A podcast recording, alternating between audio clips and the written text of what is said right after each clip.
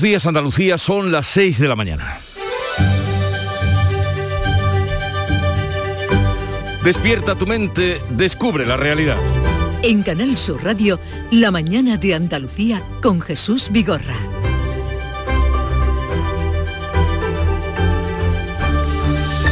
Hoy es el día en el que el Consejo de Ministros va a aprobar la posibilidad de dejar de usar la mascarilla en el exterior. Liberación de la que podremos beneficiarnos a partir del jueves. También se las podrán quitar los niños en los patios de los colegios, pero eso sí, y aquí entra el sentido común, habrá que llevar la mascarilla en aglomeraciones, espectáculos multitudinarios y siempre que no se pueda guardar metro y medio de distancia interpersonal. Y es que los indicadores que marcan la evolución de la sexta ola siguen bajando, aunque también siguen muriendo personas por la COVID. 301 fallecidos desde el viernes, 12 de ellos en Andalucía. Y desde este lunes, recuerden, los enfermos con COVID deben volver a gestionar sus bajas en el centro de salud y deben estar autorizadas esas bajas por un médico. En cuanto a la situación de la crisis de Ucrania, hoy se habla más de la posibilidad de la paz que de la guerra tras el encuentro de los presidentes de Francia y Rusia. Macron y Putin han hablado esta noche en Moscú durante cinco horas. Las imágenes que ha servido la televisión los ha mostrado separados por una larguísima mesa, eh, pero no ha habido concesiones después ni acuerdos concretos, aunque al término el presidente galo ha visto puntos de convergencia entre ambos y Putin se ha mostrado moderadamente optimista. Macron, convertido estos días en el mediador en el conflicto, viaja hoy a Kiev eh, Ucrania para entrevistarse con su homólogo ucraniano Zelensky y después, él mismo lo ha dicho, dará cuenta de esta conversación a Putin, como no. Y entre las amenazas del COVID y de la guerra se cuela hoy una noticia trascendental para la ciencia y para la humanidad. Tres personas tetraplégicas han vuelto a caminar gracias a electrodos conectados a la médula espinal que imitan las órdenes cerebrales. Tal vez ustedes los hayan visto en las imágenes de televisión. Estas personas impedidas hasta ahora han dado pasos y han montado en bicicleta es un logro de un grupo de neurocientíficos suizos que pretenden ampliar el ensayo a más personas y comercializar esta tecnología. Para muchas personas y desde luego en muchos hogares, hoy renace la esperanza. En Canal Sur Radio, la mañana de Andalucía con Jesús Vigorra. Noticias.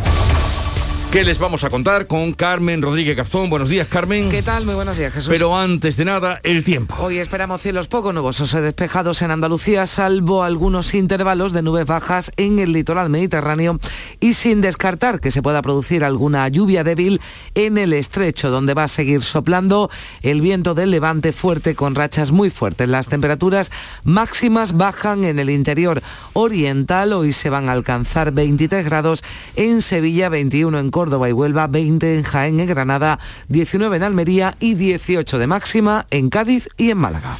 Y ahora vamos a contarles cómo viene este día. El gobierno elimina hoy la obligatoriedad de usar las mascarillas al aire libre, medida que será efectiva a partir del jueves. Todas las comunidades, excepto el País Vasco que se ha abstenido, han dado el visto bueno este lunes a esta medida. El presidente de la Junta, Juanma Moreno, ha vuelto a pedir al gobierno más consenso con las autonomías para tomar decisiones de este tipo y recomienda a los ciudadanos que sigan usando la mascarilla en sitios concurridos. Ha tomado esa decisión el gobierno. Nosotros, como siempre, somos respetuoso con las decisiones que le compete al Gobierno de la Nación y por tanto, eh, como no puede ser de otra manera, las acatamos, pero sí le pedimos a, los ciudadanos que sean especialmente prudentes. ¿no? tanto, desde el Gobierno andaluz recomendamos en la medida de las posibilidades de cada uno de los ciudadanos que use la mascarilla y especialmente en zonas de aglomeración. Es una recomendación que lanzan desde la Junta y también desde el Gobierno, pero habrá que seguir usando, será obligatorio usar la mascarilla en eventos multitudinarios, aunque sean al aire libre los que se esté de pie o cuando no haya distancia de seguridad si se está sentado. Los niños podrán dejar de usarla también en los patios de los colegios durante el recreo. Tras el fin de semana, la incidencia del COVID sigue bajando en Andalucía y también en toda España. La tasa de incidencia está ya en 724 casos por cada 100.000 habitantes en nuestra comunidad y hay provincias como Cádiz o Sevilla donde está en torno a 500. Por debajo de 2.000 se queda la incidencia acumulada en el conjunto del país. Si bien la tasa de positividad, es decir, el porcentaje de positivos de las pruebas PCR realizadas se sitúa por encima del 36%. La OMS, la Organización Mundial de la Salud, establece esta cifra en un 5% para dar por controlada la propagación del virus. Y les recordamos que las bajas por COVID ya no pueden tramitarse en Andalucía con un positivo en un test de antígenos realizado por el propio trabajador. Ahora deberá confirmarse con una prueba realizada por un profesional en un centro de salud. Ha dado positivo en casa, sí. Y entonces la han llamado para confirmar y para luego seguir con el proceso de protocolo. Dio positivo el sábado y le dieron cita para hoy. Y positivo en casa, llamé a Salud Responde y me han, me han derivado aquí, ya está. Y ahora mañana tengo cita con el médico para el tema de la baja.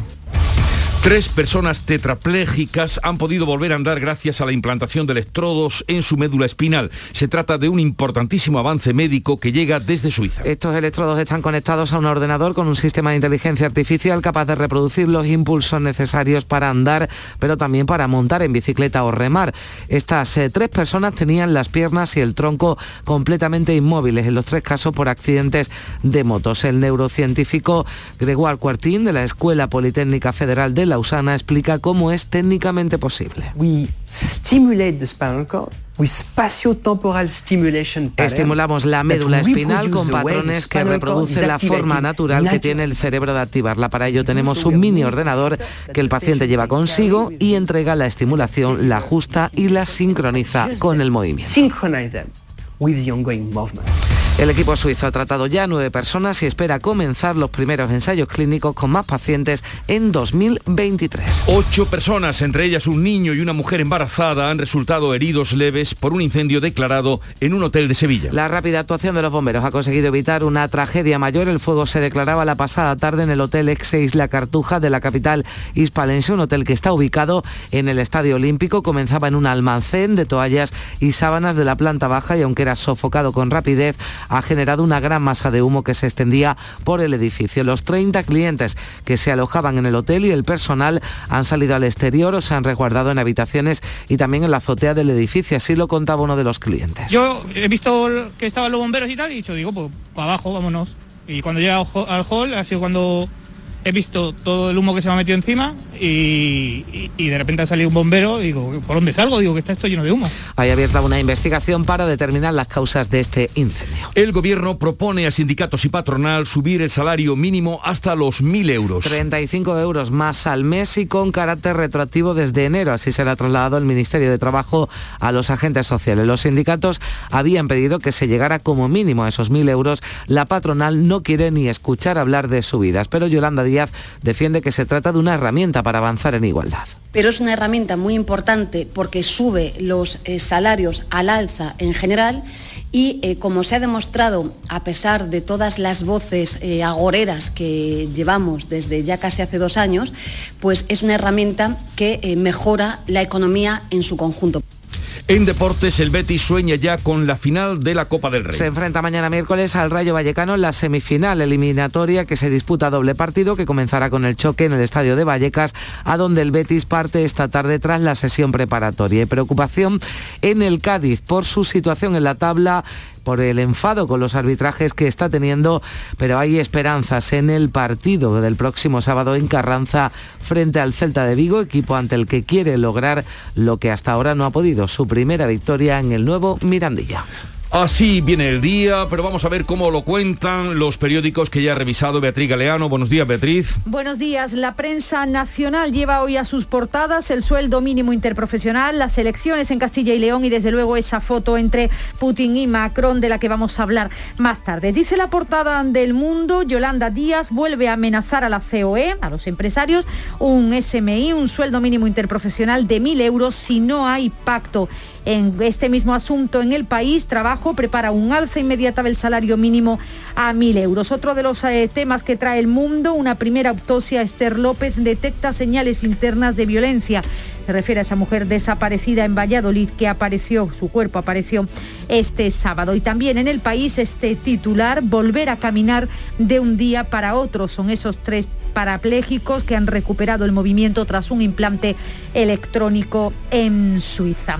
En ABC, el viaje del Mata Muam desde el búnker de Andorra al Museo Thyssen, es esa obra de Gauguin que estará en el museo, que estaba en el museo y que la baronesa Thyssen se llevó en pleno confinamiento y que ahora ha vuelto. En cuanto a la foto de portada, tal y como te decía, sin duda es esa enorme mesa, esa larguísima mesa de seis metros entre Putin y Macron en esa reunión que han mantenido en Moscú y que representa a través de esa fotografía y de esa separación, la separación real que hay eh, también entre los dos. Anuncios de grandes inversiones en la prensa andaluza, como ejemplo la voz de Almería. Sánchez anuncia mil millones para la nueva agroindustria. El presidente del gobierno estuvo ayer en Almería. En el ideal de Jaén, la Junta compromete inversiones y proyectos para el impulso de la provincia. Se van a invertir, ha dicho el presidente de la Junta, 1.700 millones, lo dijo el Linares en la reunión del Consejo de Gobierno que también tuvo lugar este lunes. Y terminamos con Ideal de Granada. Todas las instituciones se comprometen a firmar un pacto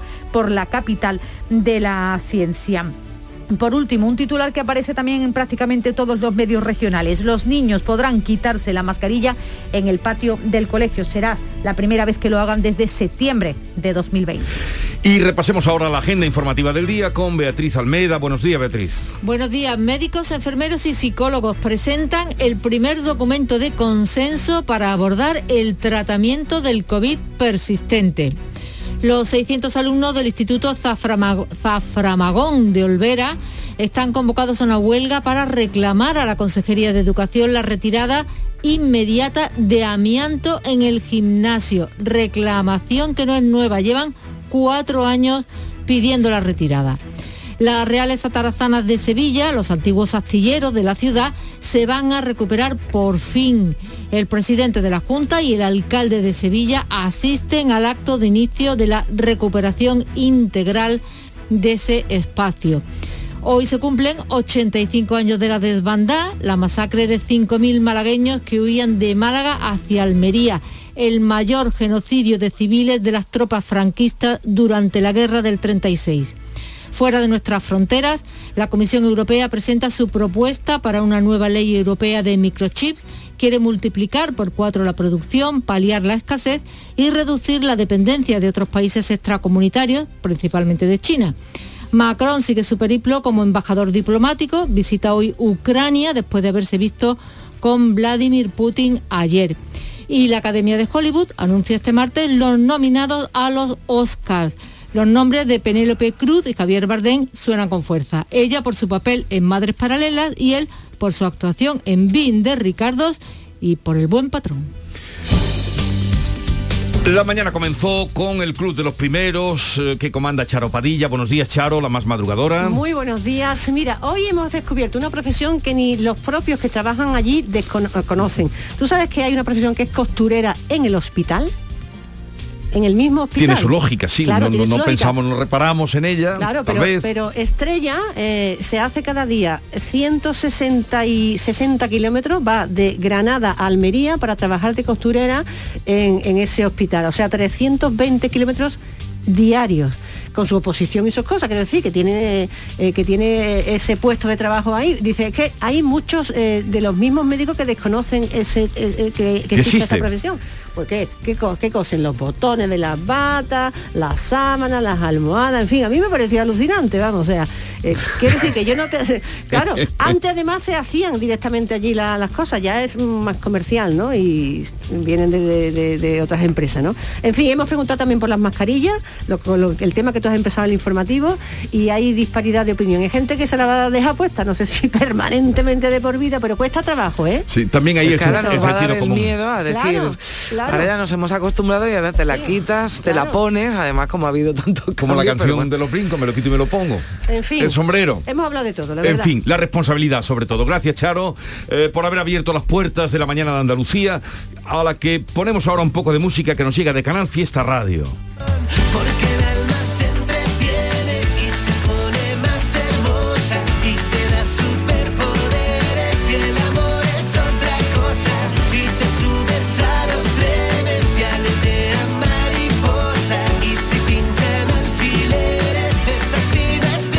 Salen también aquí alfileres. Funambulista, superpoderes es la melodía que nos llega de Canal Fiesta Radio. Y hoy tenemos un programa bastante abrigadito, bastante apretado por contenidos y por personas que vamos a tener como invitadas. Por ejemplo, ya les adelanto que vamos a, vamos a hablar con Daniel López Acuña, epidemiólogo, mm, directivo de la ONS, gran divulgador en todo este proceso de la COVID, pero también luego en lo concreto vamos a hablar con Olga Santaló, que es médico de familia escrita a la dirección de la gerencia Distrito Sevilla para lo concreto, es decir, cómo eh, gestionar las bajas, qué pasa si eh, una persona tiene, eh, da positivo en ese autotest gestionado en casa, pero luego no consigue comunicar con el centro de salud. Sí, hemos escuchado algunos testimonios. Parece que bueno, que esto va rápido porque había, por ejemplo, un paciente que decía el sábado di positivo, ayer lunes estaba ya en el centro de salud para realizarse esa, esa prueba, pero en medio de todo eso, ¿qué pasa? Vamos a preguntarle también porque nos surgen y nos llegan también algunas eh, dudas, aunque es la misma fórmula que, había, que había antes, pero como ahora nos hemos acostumbrado a hacernos el test que pasa desde que damos positivo en casa hasta que nos hacen la prueba, por ejemplo, en el centro de salud. Hablaremos de ese asunto, luego mm, tendremos a partir de las 9 eh, como invitado a Luis Ariballos, que es secretario general de la CEPIME, y con esta, este representante de las pequeñas y medianas empresas, que ha sido la mayor oposición que ha tenido la reforma laboral dentro del de, sector, eh, a ver qué nos dice de la reforma, del salario eh, profesional, mínimo profesional, que hoy se quiere aprobar o que se anunciaba ayer, será de mil euros. Hablaremos de ese asunto. A partir de las nueve y media tenemos como invitado a Luis García Jambrina, un escritor eh, salmantino que ha escrito una novela sobre Elio Antonio de Nebrija, el manuscrito de Niebla, que ya saben ustedes, eh, sobre todo Nebrija, se cumple el quinto centenario de su muerte y esta novela viene a darnos cuenta también de su vida. Fue clérigo, pero tuvo nueve hijos se casó, debió trabajar muchísimo. Gramática. habrá que leer el libro para, saber cómo La novela está bien. La novela está bien. y nueve hijos. No se salió, ¿eh? eh se salió. parece que lo hizo, que lo hizo bien. No, hubo otros que no se salieron y en cambio tuvieron hijos. Eh, bien, eh, estará con nosotros, ya digo, luego tiempo para la cultura con Carmen Camacho y Alfredo Valenzuela. Hoy es el día de Internet seguro las inseguridades son muchas, hablaremos también de ese tema y terminaremos a partir de las 11 con nuestros guiris. Ah, y un libro más, el de María Gese, Malas, que es un libro bastante atractivo, una historia gráfica de mujeres mm, que fueron tenidas por malas y que, eh, sin embargo, fueron personajes extraordinarios. Así es que sí, ahí queda la invitación. Ahí está la historia, desde luego. En la tarde de Canal Sur Radio con Mariló Maldonado tienes el repaso a la actualidad de la mañana con la sobremesa más divertida y picante, con historias y entrevistas que te interesan.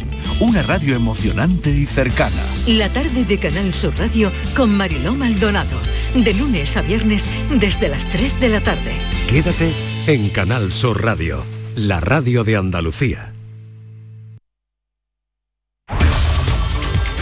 La mañana de Andalucía con Jesús Vigorra. Noticias. 6 y 18 minutos en apenas 15 minutos. Los bomberos de Sevilla sofocaban la pasada tarde el incendio del Hotel X6 La Cartuja de la capital hispalense. Su actuación rápida y eficiente evitaba una tragedia. El fuego se saldaba con siete adultos y un niño intoxicados por humo, todos leves, salvo una mujer que necesitó atención hospitalaria. Los 30 clientes que se alojaban en el hotel y el personal salían al exterior o se reguardaban en las habitaciones y también en la azotea del edificio. Olga Moya, ¿qué tal? Buenos días. Buenos días. Una pareja y su hijo han sido evacuados por la fachada en la cesta de una grúa de los bomberos. El fuego se ha declarado a las 7 de la tarde en el almacén de toallas, sábanas y mantas de la planta baja y aunque ha sido sofocado con rapidez, ha generado una gran masa de humo que se ha extendido por el edificio, como contaba uno de los bomberos. Ninguno grave, que yo sepa, y se ha trasladado una persona con niveles altos de monóxido Eh, la afectación fundamentalmente es del humo a partir de la, planta baja, o sea que los daños se concentran en lo que es la zona del fuego. Y hablamos ya de los datos que nos deja la pandemia tras el fin de semana. La incidencia acumulada de COVID continúa su tendencia a la baja en Andalucía, según las cifras actualizadas este lunes por la Consejería de Salud. Desde el sábado la tasa ha bajado 33 puntos hasta situarse en 724 casos por cada 100.000 habitantes. Hay dos provincias, Sevilla y Cádiz, que ya están cerca de la tasa 500. Los datos acumulados del fin de semana registran 4.394 contagios y 12 personas fallecidas por coronavirus, el dato más bajo de decesos desde el 17 de enero. También disminuye el número de pacientes hospitalizados, hay 144 menos, en total 1.753 ingresados, 213 en cuidados intensivos. En el conjunto de España, la incidencia acumulada ha bajado 300 puntos, se quedan 1.997 casos por cada 100.000 habitantes. Desde el viernes han muerto en España 335 personas por COVID y se han registrado casi 121.000 positivos. Con este escenario, el Gobierno elimina hoy la obligatoriedad de la mascarilla en exteriores después de que el Consejo Interterritorial de Salud diera el visto bueno este pasado lunes. La medida ha contado con el aval de todas las comunidades menos del País Vasco que se ha abstenido. Las condiciones estarán detalladas en un Real Decreto que el Ejecutivo lleva hoy al Consejo de Ministros y que mañana se va a publicar en el Boletín Oficial del Estado para que pueda entrar en vigor ya el próximo jueves. Desde ese día, desde el jueves, dejará de ser obligatorio el uso de la mascarilla al aire libre, salvo en eventos multitudinarios en los que se esté de pie o cuando no haya distancia de seguridad si se está sentado, aunque siempre será recomendable ponérsela cuando haya aglomeraciones urbanas. También se amplía el aforo en las competiciones deportivas, incluyendo la Liga de Fútbol y la ACB de baloncesto. Pasan del 75 al 85% si es en recintos abiertos y del 50 al 75% si son a cubiertos. Si la evolución de la, la pandemia lo permite, la intención es que los estadios vuelvan al 100% de su capacidad a finales del mes de febrero. El público, no obstante, debe seguir respetando medidas como el uso de la mascarilla o la distancia de seguridad. Pues ya saben, a partir del jueves no será obligatorio el uso de la mascarilla en exteriores, una medida que cuenta con el aval científico, según decía anoche en el Mirador de Andalucía de Canal Sur Radio, la presidenta de la Sociedad Española de Médicos de Atención Primaria en Andalucía, Rosa Sánchez, ha insistido en la importancia del uso de las mascarillas en interiores para evitar romper el descenso en la incidencia de la enfermedad. Es imprescindible mantener la mascarilla en los espacios cerrados y, siempre que haya aglomeraciones de, gente, porque es un virus que se transmite por la vía aérea y además es muy contagioso. Es muy importante ahora que vamos bien no dar paso hacia atrás y seguir eh, recuperando la buena tendencia que llevamos.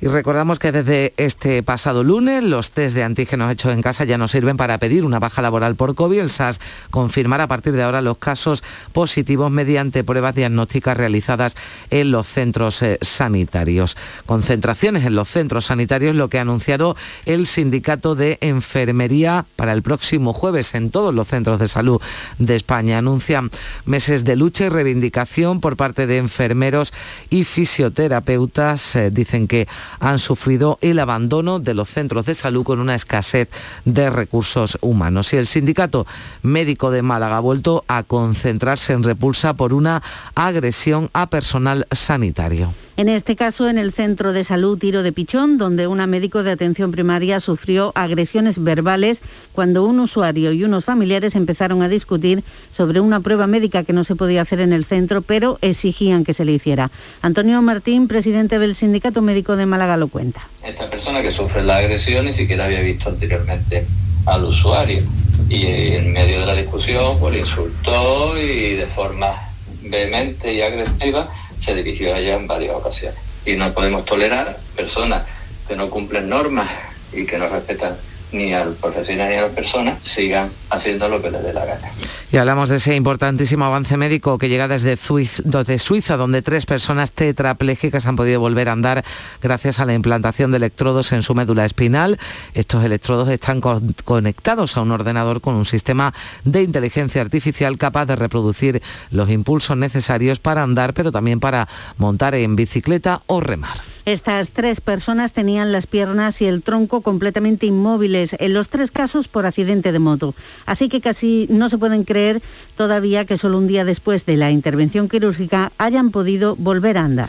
E investigadores de la Universidad de Málaga han logrado ver por primera vez las alteraciones que sufre la actividad neuronal en la enfermedad de Alzheimer. Participan en un estudio que lidera la Universidad de California y que ha instalado minicámaras en las cabezas de ratones enfermos. Las conexiones neurales de los ratones con Alzheimer se tiñen con una fluorescencia que detecta la minicámara. Mientras los animales exploran sus entornos, los investigadores ven cómo esas conexiones se van deteriorando. Así lo explica David Baglietto, que es investigador del Departamento de Biología Celular de la Universidad de Málaga. Estas alteraciones pensamos que son eh, la base de cómo los circuitos neuronales se ven afectados y cómo finalmente, pues bueno, estos procesos de, relacionados con el aprendizaje, la cognición y la memoria, pues se ven alterados. ¿no?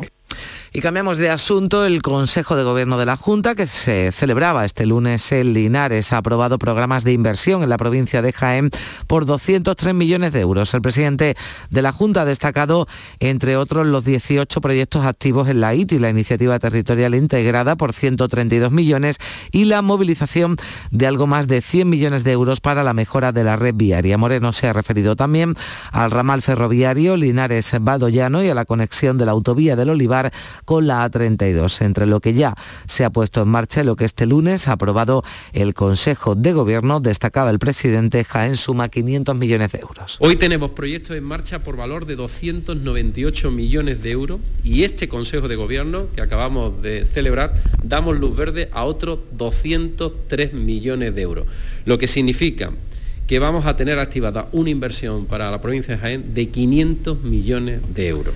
El presidente de la Junta, que asegura que ha solicitado una reunión con el Gobierno Central para abordar el futuro de Doñana. Juanma Moreno dice que hablará con todas las partes implicadas para hacer compatible la conservación del Parque Nacional y la actividad económica en la zona. Hay que hacer bien las cosas, olvidar la, la demagogia, ha dicho el presidente, que se va a reunir con el Ejecutivo Central, con los sectores afectados y también ha solicitado por carta un encuentro al comisario europeo de Medio Ambiente. Y es que la Comisión ha advertido de que podría multar a España sin cumplir una sentencia de la justicia europea que ya impide la ampliación de regadíos. Además, hoy el Consejo de Ministros va a aprobar el Plan Estratégico de Recuperación de la Agricultura que tendrá una inversión de mil millones de euros de fondos europeos y se espera que movilice otros 2.000 del sector privado. Se trata de modernizar la industria agroalimentaria y mejorar las exportaciones. Lo anunciaba este lunes el presidente del Gobierno en Níjar, en Almería, donde Pedro Sánchez visitaba la primera planta de España en de geotermia. Andalucía, según Pedro Sánchez, tiene un gran potencial para cambiar el modelo industrial con energías alternativas. Esos dos proyectos europeos incardinados en los fondos europeos, el proyecto estratégico para la agroindustria y el sector, el proyecto estratégico para las energías renovables, van a tener también interrelación porque al final todo se dirige en la misma, en la misma dirección en la dirección de reindustrializar nuestro país y de generar y crear empleo y empresa local.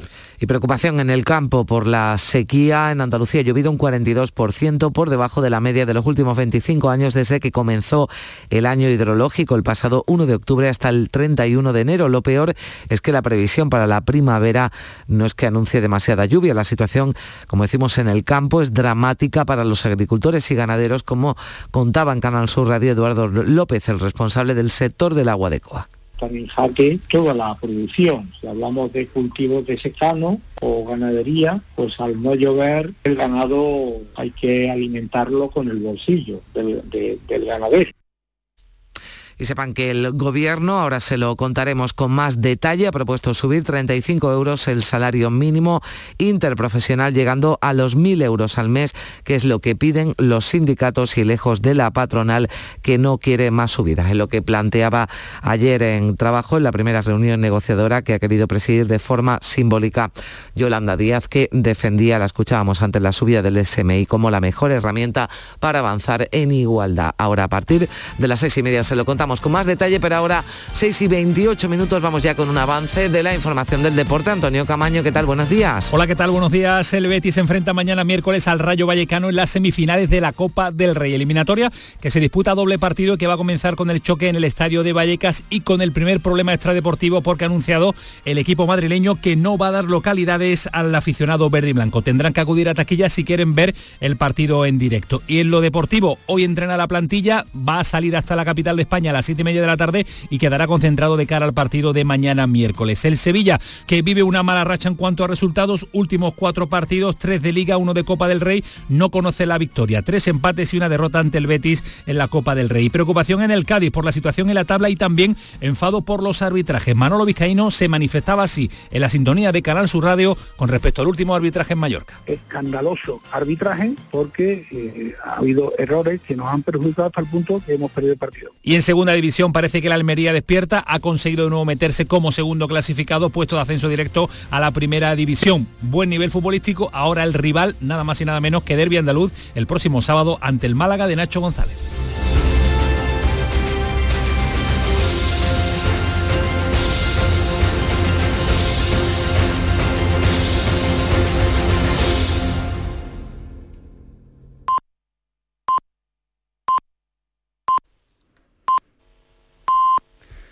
Andalucía son las seis y media de la mañana. La mañana de Andalucía con Jesús Vigorra. Y a esa hora con Carmen Rodríguez Garzón repasamos en titulares las noticias más destacadas que les venimos contando. El Consejo de Ministros aprueba hoy la retirada de las mascarillas en exteriores a partir del jueves. También se las podrán quitar los niños en los patios de los colegios, pero habrá que llevarla en aglomeraciones, espectáculos multitudinarios y deportivos y siempre que no se pueda guardar metro y medio de distancia interpersonal. Todos los indicadores de la sexta ola van a la baja, pero siguen muriendo personas por COVID. 12 han fallecido en 48 horas, 301 en toda España desde el viernes. La bajada de la curva es tan pronunciada como lo fue la subida. Los enfermos con COVID, además recordamos, deben volver a gestionar sus bajas en el centro de salud. Tres personas tetraplégicas vuelven a andar gracias a electrodos conectados a la médula espinal que imitan las órdenes cerebrales. Han dado pasos montado en bicicleta y en piragua. Es un logro de neurocientíficos suizos que van todo lo rápido que pueden para ampliar el ensayo a más personas y poder comercializar esta tecnología. Siete adultos y un bebé han sido atendidos por inhalación de humo en el incendio del hotel de la Isla de la Cartuja en Sevilla. La rápida actuación de los bomberos ha evitado un mal mayor. El fuego se declaró en el guardarropa de sábanas, mantas y generó una densa masa de humo, pero solo una persona ha necesitado atención hospitalaria por intoxicación. Y más asuntos del Consejo de Ministros que va a dar hoy luz verde al plan estratégico de recuperación de la agricultura. El presidente Pedro Sánchez ha anunciado en Níjar, en Almería, mil millones de euros en inversiones para la agroindustria, ampliables a 3.000 entre fondos europeos y privados. No llueve y lo poco que ha caído desde septiembre es un 42% inferior a la media histórica. Este inicio del año es el segundo más seco en lo que llevamos de siglo. Las cosechas peligran y al no haber pastos, el ganado se tiene que alimentar con pienso y esto encarece la actividad ganadera. Jaén recibirá 200 millones en inversiones para mejorar infraestructuras, carreteras, autovías y el ramal ferroviario Linares-Badoyano. Entre lo que ya se ha puesto en marcha y lo que ha aprobado en Linares, el Consejo de Gobierno, destacaba el presidente, son 500 millones de euros para la provincia jiennense. El Ministerio de Trabajo propone subir el salario mínimo 35 euros al mes hasta los 1.000 euros con carácter retroactivo desde el 1 de enero. Quedaría 4 euros al mes por debajo de lo que piden los sindicatos y lejos de la patronal que no quiere más subidas. La cifra se concretará mañana cuando se reúna la mesa de diálogo social. Si se cumplen los sondeos, habrá empate técnico el domingo entre PP y PSOE en las elecciones de Castilla y León. El Partido Popular necesitaría Vox para retener el gobierno. El, en paralelo, el barómetro del CIS da como ganador al PSOE por muy poco. Ambos bloques necesitarían pactar con los grupos minoritarios de la España vaciada. La autopsia confirma que el cadáver de Esther López presenta signos de violencia y que murió el mismo día de su desaparición. La hipótesis de que el cadáver fue colocado horas antes de ser descubierto cobra fuerza tras declarar el vecino que lo encontró que paseaba a diario por la zona.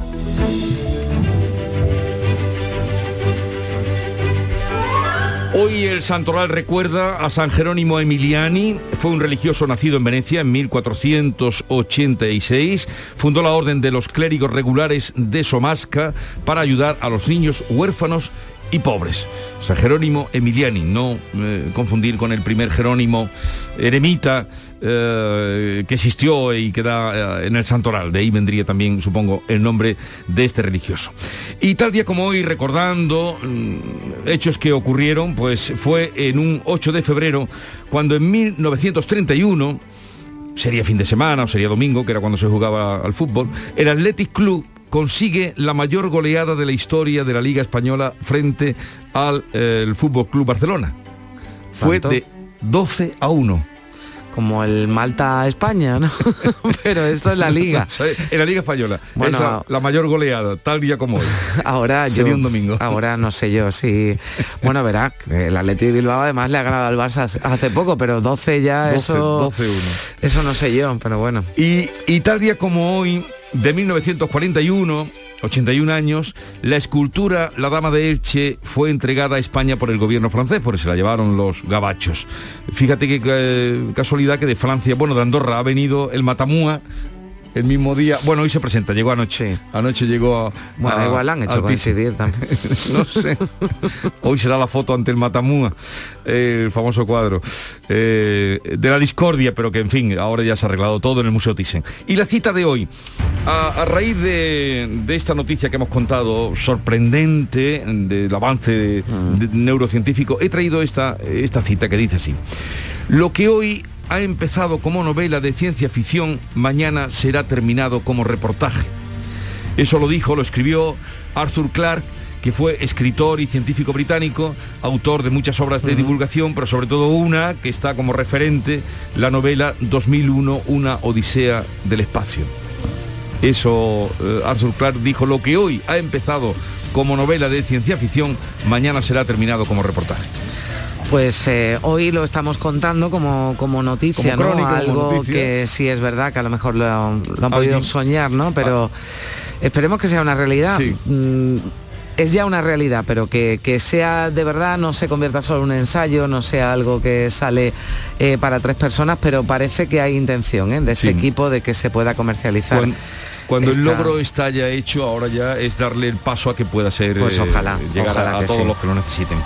Y vamos a la entrega, eh, el reportaje, la crónica que hoy nos traen los periódicos. que cuentan hoy? Eh, Beatriz Galeano, segunda entrega. Bueno, pues el sueldo mínimo, las elecciones en Castilla y León y también esa foto entre Putin y Macron con esa enorme mesa en el medio separándolos son los eh, grandes titulares que trae hoy la prensa nacional. Dice El Mundo, Yolanda Díaz vuelve a amenazar a la COE un sueldo mínimo de mil euros si no hay pacto.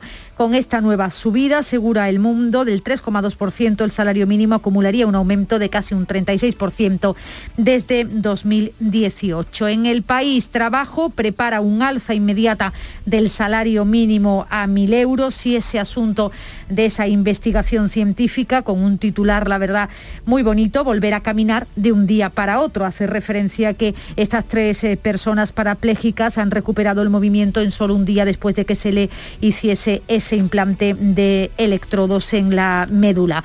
Dice ABC el viaje del Matamua desde el búnker de Andorra al Museo Thyssen. Es esa fotografía, el cuadro icónico de la baronesa que ha regresado a España tras dos años de disputa. En la foto de portada del país, como decía antes, para el presidente ruso y el francés, eh, con una mesa de seis metros que evidencia la separación también entre las dos posturas. Es la misma foto, la del país, que la que llevan hoy a su portada La Vanguardia y La Razón. Anuncios de grandes inversiones en la prensa de Andalucía este martes. La voz de Almería, Sánchez anuncia mil millones para la nueva agricultura. El presidente del gobierno ha elegido Almería para dar a conocer un plan estratégico de transformación del sector. En Ideal de Jaén, la Junta compromete inversiones y proyectos para el impulso de la provincia. Se refiere a los 1.700 millones de euros de los que hablaba ayer el presidente de la Junta, Juanma Moreno, en la reunión del Consejo de Gobierno que se celebró por primera vez en Linares. En Ideal de Granada, todas las instituciones se comprometen a firmar un pacto por la capital de la ciencia y en Sur de Málaga la Junta aprueba la tramitación para crear la primera universidad online, online de Andalucía. Se va a llamar UTAMED. En Córdoba, la otra factura del COVID, 40.000 bajas en enero. Y los centros sanitarios que confirman ya el autotest para no asistir al trabajo. Dice también el Córdoba, la renovada fiesta de los patrios tendrá 218.000 euros de presupuesto. En Viva Huelva hablan hoy de los regadíos en Doñana. Moreno, el presidente de la Junta, apela ahora al diálogo sobre los regadíos en Doñana. Elude que sea una iniciativa de la Junta y traslada la responsabilidad al Parlamento, dice Viva Huelva. En la voz de Cádiz, vecinos limpian la playa de Santa María ante la inacción municipal. Y este otro titular, Kichi rectifica y habrá servicios extra toda la semana de carnaval en la calle. Termino con el ABC de Sevilla y con un anuncio. Muñoz, el alcalde de la ciudad, Antonio Muñoz, dice ABC, reactivará Giralda Televisión un año después de las elecciones municipales. Espera que empiece a emitir el 30 de mayo, dejó de hacerlo en 2013 después de acumular una deuda de 12 millones en cuatro años. Bueno, pues son las 6.39 minutos de la mañana, sigue la información en Canal Sur Radio. Si eres profesional del canal Oreca, del 7 al 9 de febrero te esperamos en HIT, Salón de Innovación en Hostelería. Descubre las tendencias en equipamiento, productos, servicios y soluciones digitales, novedades en alta gastronomía, formación y las claves del éxito de tu negocio. Inscríbete en salonhit.com, alineados con tu éxito, con el patrocinio de la Consejería de Turismo, Junta de Andalucía. En Canal Sur Radio, por tu salud, responde siempre a tus dudas. Hoy hablamos de diabetes. Los pacientes de Andalucía han iniciado una campaña para evitar complicaciones y evitar las consecuencias de la diabetes tipo 2 y a veces se producen males relacionados con esta enfermedad. Esta tarde en el programa hablamos con sus portavoces y con los mejores especialistas para atender tus dudas y preguntas en directo. Envíanos tus consultas desde ya en una nota de voz al 616-135-135. 616-135-135. Por tu salud. De lunes a viernes, desde las 6 de la tarde, con Enrique Jesús Moreno. Súmate a Canal Sur Radio, la radio de Andalucía. La mañana de Andalucía con Jesús Vigorra. Noticias. Son las 7 menos 20 minutos. Eh, Como les venimos contando, ha propuesto el Ministerio de Trabajo subir el salario mínimo 35 euros al mes hasta los 1.000 euros con carácter retroactivo desde el 1 de enero. Decía la vicepresidenta primera del Gobierno, Nadia Calviño, espera que se pueda definir esa subida lo antes posible una vez se escuche la opinión de patronal y sindicatos. Ha explicado que alcanzar esa cifra de 1.000 euros es la que han barajado dentro del Gobierno desde comisiones obreras insisten en su reivindicación de que el salario llegue o incluso supere algo esos eh, mil euros, así lo explicaba Maricruz Vicente, secretaria de Acción Sindical. Nuestra petición ya en el año 2021 fue que tenía que llegarse este año a los mil euros.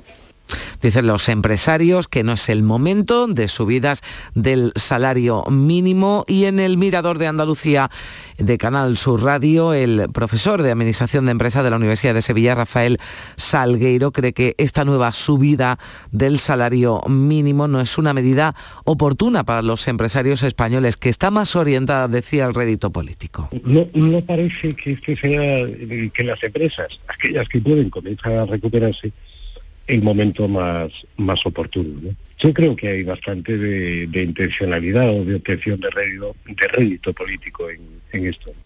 Y miramos ya Castilla-León, las encuestas que publicaban este lunes varios eh, diarios de tirada nacional otorgan la victoria al Partido Popular en las próximas elecciones, aunque se sitúa ahora a mayor distancia de lograr una mayoría absoluta que hace un mes mantendría casi intactos el PP los resultados de los anteriores comicios, ganando incluso dos escaños, pero necesitaría Vox para gobernar. ¿Y qué dice el barómetro del CIS, el último publicado este lunes? Pues que el PSOE ganaría las elecciones con un 30, con un 1%, muy cerca se sitúa el PP con un 29,7%, un sondeo que deja en el aire el gobierno de la comunidad. Encuestas que han suscitado reacciones entre los distintos partidos, desde Vox advierten al PP de que no va a regalar ningún gobierno y lo emplazan a aclarar sus preferencias de cara a posibles pactos postelectorales. Jorge Buixade lo plantea en términos románticos, dado que el día después de las elecciones es el día de los enamorados. Que no hay ni cheques en blanco, ni regalos de gobierno. Y por tanto, el que el día 14 de febrero, Día de los Enamorados, pues nos envíe una carta de amor o no, pues tiene que saberlo. ¿Con quién quiere salir el Partido Popular? con el Partido Socialista o quiere salir con nosotros. Responde el propio presidente del Partido Popular, Pablo Casado, insiste en que el objetivo es la presidencia de la comunidad sin necesidad de, socios de gobierno y añade que sus políticas de pactos son claras el nivel creciente de Queremos gobernar en solitario y lo queremos hacer porque eso es bueno para la estabilidad en un momento complejo para toda España, pero también para Castilla y León. Y creo que yo he sido bastante claro durante toda mi trayectoria en relación a qué tipo de pactos he impulsado como presidente del Partido Popular y qué tipo de políticas estamos impulsando como gobiernos de ayuntamientos y autonomías. Y conocidos estos sondeos en Castilla y León, dice el portavoz parlamentario de Vox aquí en Andalucía, Manuel Gavira, augura novedades con respecto a las elecciones autonómicas, decía, de aquí a la semana que viene. Yo creo que más pronto que tarde, y más pronto que tarde puede ser, en unas semanas vamos a tener noticia de ello. Lo que estoy seguro es que Moreno Bonilla convocará elecciones cuando mejor le venga a él, no cuando mejor le venga a los andaluces, que es otra media verdad que viene diciendo cada vez que tiene oportunidad y esperemos que sean las elecciones cuanto antes. Desde luego Vox está preparada para afrontarla con la mayor de las garantías. Y el líder del peso andaluz, Juan Espadas, ha tildado de gran error la iniciativa de una decena de alcaldes del Partido Popular que este miércoles acuden a Bruselas. Van a denunciar ante la Comisión Europea la manera en la que el gobierno está distribuyendo las ayudas, los fondos europeos. Espadas critica que se alineen con la estrategia general del PP de confrontar con el PSOE y con el gobierno, deteriorando, decía, la imagen de España en vez de quejarse, lo lógico y natural es ponerse a trabajar. Es ponerse a definir proyectos, hacerlo además de manera participada y concertada, insisto, porque esto no va solo de lo que diga la Junta de Andalucía, esto va de lo que diga eh, la iniciativa privada, de lo que digan los agentes sociales y económicos, de lo que digan los ayuntamientos y diputaciones.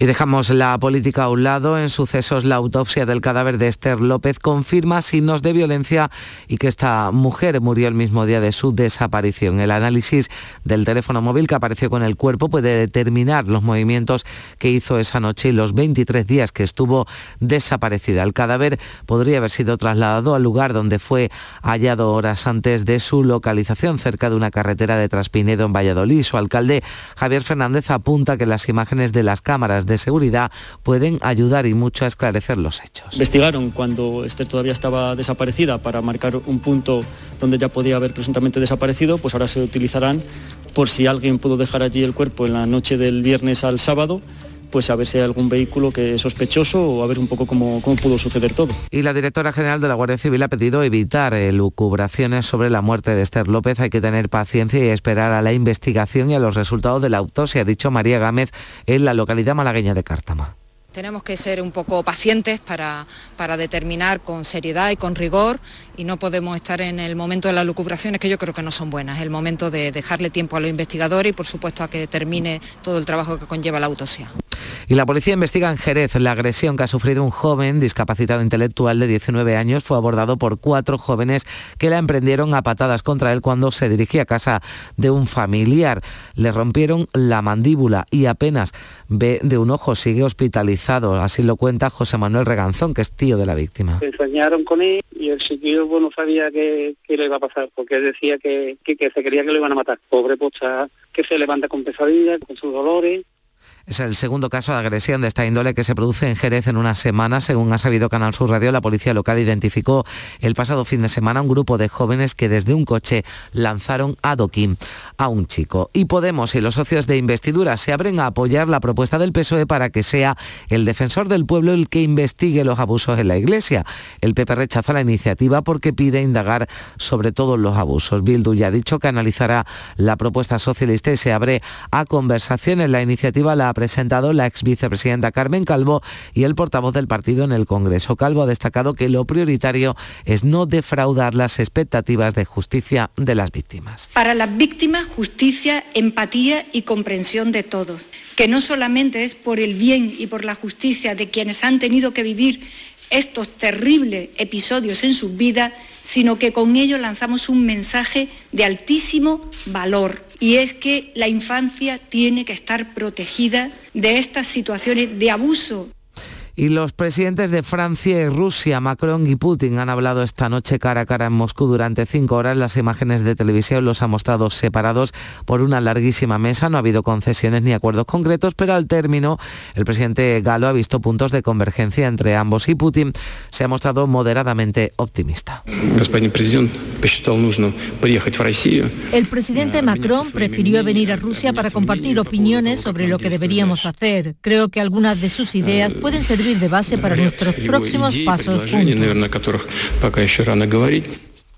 Y el impulsor de la campaña Soy Mayor No Idiota, Carlos San Juan, va a entregar hoy en el Ministerio de Economía 600.000 firmas que ha recogido en Internet en apoyo a un trato más humano en las sucursales bancarias y para que no cierren oficinas en los pueblos. Se va a entrevistar con el secretario general del Tesoro y acto seguido hará una entrega simbólica de firmas en varias oficinas próximas. Finalizará su recorrido en el Banco de España. Y Sevilla será la sede de la cuarta universidad del CEU en España, que ya cuenta con campus en Madrid, Valencia y Barcelona, con un centro denominado Fernando III con titulaciones vinculadas a las ramas empresariales y técnicas. El Consejo de Gobierno de la Junta ha dado luz verde a la apertura del proceso legislativo de reconocimiento de este nuevo centro que comenzará su andadura en Sevilla. Y la empresa matriz de Facebook e Instagram ha amenazado con la posibilidad de cerrar sus servicios en la Unión Europea si se le sigue impidiendo transferir datos de los usuarios europeos a su sede en Estados Unidos. En su último informe ante la Comisión de Bolsa y Valores, la empresa de Zuckerberg explica que el fallo del Tribunal de Justicia de la Unión Europea que le restringe el uso de los datos de los usuarios podría tener consecuencia para su capacidad de proveer servicios. La razón fundamental de esta amenaza estriba en la dificultad de que las mayores restricciones de privacidad en Europa suponen para poder personalizar los anuncios online, que es la principal fuente de ingresos de las redes sociales. Así hemos llegado a las 7 menos 10 minutos, se quedan ahora con la información local. En la mañana de Andalucía de Canal Sur Radio, las noticias de Sevilla. Con Pilar González. Hola, buenos días. Siete adultos y un bebé han resultado afectados por inhalación de humos en el incendio de un hotel en La Cartuja, en la capital. Enseguida los detalles en un día en el que van a comenzar las obras de las atarazanas después de 20 años hablando de su restauración. Hoy tenemos cielo despejado, viento del este con rachas fuertes en la Sierra Sur. La máxima prevista es de 21 grados en Morón, 22 en Écija y Lebrija y 23 en Sevilla. A esta hora tenemos 10 grados en la capital. En Canal Sur Radio, las noticias de Sevilla. Enorme despliegue de bomberos en Sevilla para sofocar el incendio del hotel Exe Isla Cartuja de la capital. Su actuación rápida y eficiente ha evitado una tragedia. El fuego se ha saldado con siete adultos y un niño de un año intoxicados por humo, todos leves, salvo una mujer que ha necesitado atención hospitalaria. Los 30 clientes que se alojaban en el hotel y el personal han salido al exterior o se han resguardado en las habitaciones y también en la azotea del edificio. Yo he visto que estaban los bomberos y tal y he dicho, digo, pues abajo, vámonos. Y cuando llega al hall ha sido cuando he visto todo el humo que se me ha metido encima y, y, y de repente ha salido un bombero y digo, ¿por dónde salgo? Digo, que está esto lleno de humo. Una pareja y su hijo han sido evacuados por la fachada en la cesta de una grúa de los bomberos. El fuego se declaraba sobre las 7 de la tarde en el almacén de toallas, sábanas y mantas de la planta baja pero, y aunque ha sido sofocado con rapidez, ha generado una gran masa de humo que se ha extendido por todo el edificio, nos lo contaba uno de los bomberos. Ninguno grave, que yo sepa, y se ha trasladado una persona con niveles altos de monóxido al hospital. Eh, la afectación fundamentalmente es del humo a partir de la, de la planta baja, o sea que los daños se concentran en lo que es la zona de, del fuego. Ahora habrá una investigación para determinar las causas de este incendio. 6 de la mañana y 52 minutos. Porque realizar una obra eficaz y eficiente en Sevilla es posible. Revesan. Contamos y trabajamos con arquitectos, administradores de fincas y para particulares, llevando a cabo sus proyectos con la calidad y seriedad que nos caracteriza. Contáctenos en revesan.es. Revesan, transformando Sevilla. Las noticias de Sevilla.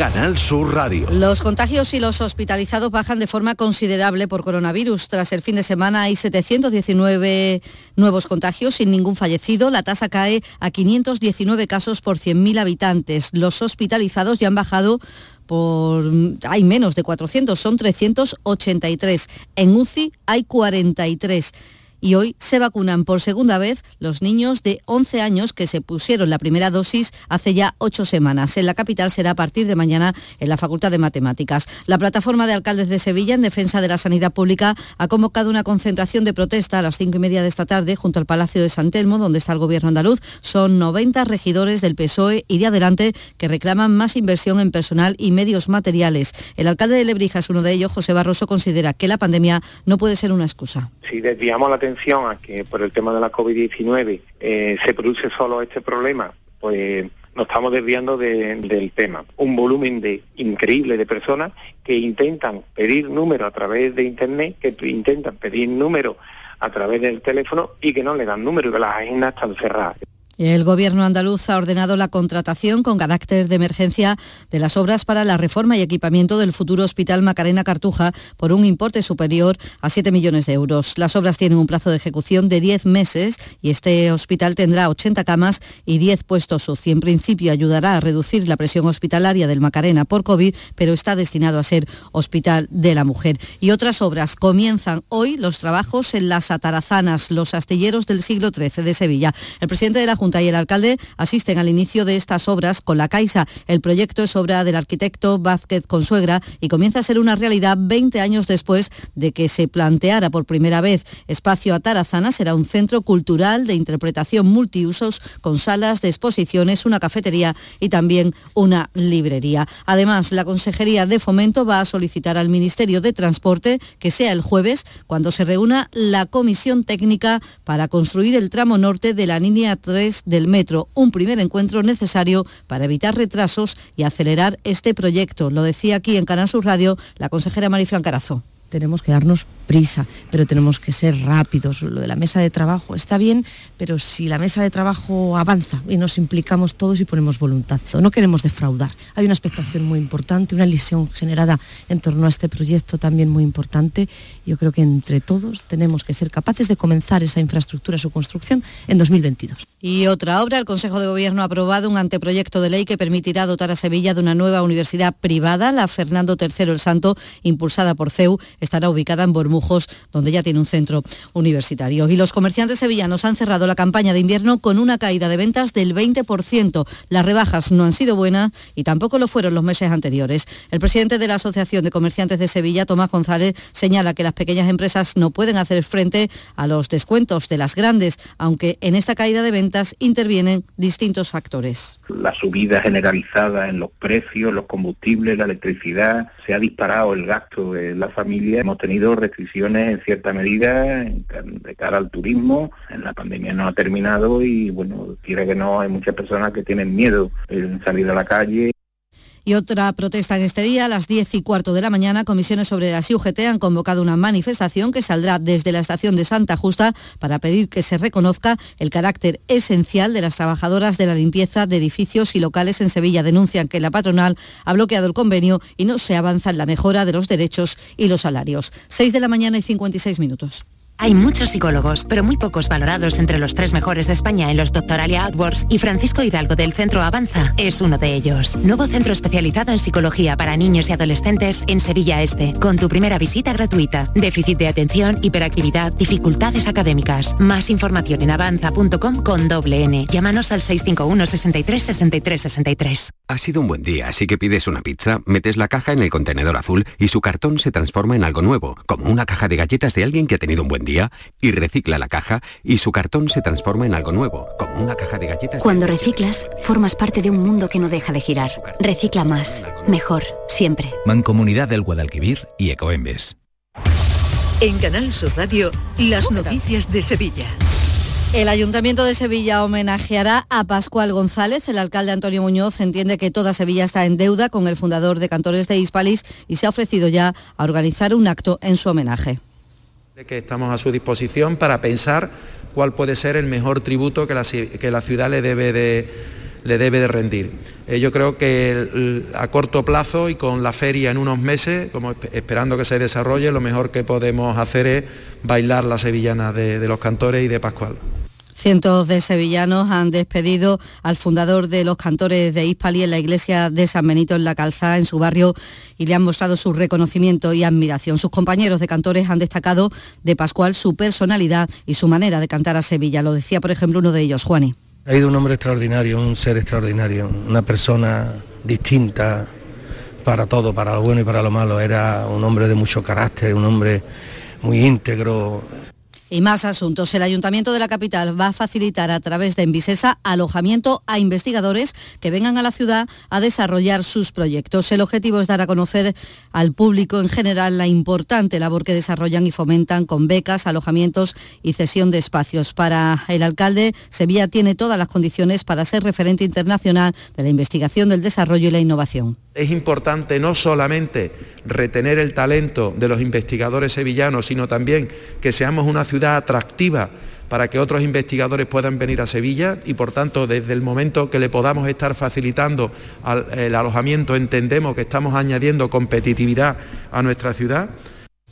Y en sucesos les contamos que la Policía Nacional ha identificado a un hombre de 39 años como autor de acoso y hostigamiento a varias menores en los alrededores del Colegio Portaceli, en Nervión, en la ciudad. Perseguía a las escolares, les hacía preguntas e incluso las insultaba, pero no llegaba a tocarles. Tras la denuncia presentada en la comisaría, el testimonio de las menores ha sido crucial para pues, identificar a este hombre que sufre una enfermedad mental y está ya bajo custodia de una asociación. Antonio Camaño, adelante. Hola, ¿qué tal? Buenos días. El Betis se enfrenta mañana miércoles al Rayo Vallecano en las semifinales de la Copa del Rey, eliminatoria que se va a disputar a doble partido y que va a comenzar ese choque en el estadio de Vallecas, con el primer problema extradeportivo, porque ha anunciado el Rayo Vallecano que no va a dar entradas para el equipo visitante. Los aficionados del conjunto verde y blanco tendrán que ir a taquilla si quieren eh, tener una localidad. Y el Sevilla, que está pasando por un momento crítico en la liga, empate en el Sadar, malos resultados últimamente. De los cuatro últimos partidos sumando la Copa del Rey, el conjunto de López no ha conseguido ninguna victoria. Tres empates en Liga y una derrota en la Copa del Rey ante el Betis. 9 grados en Sevilla, 7 en Umbrete.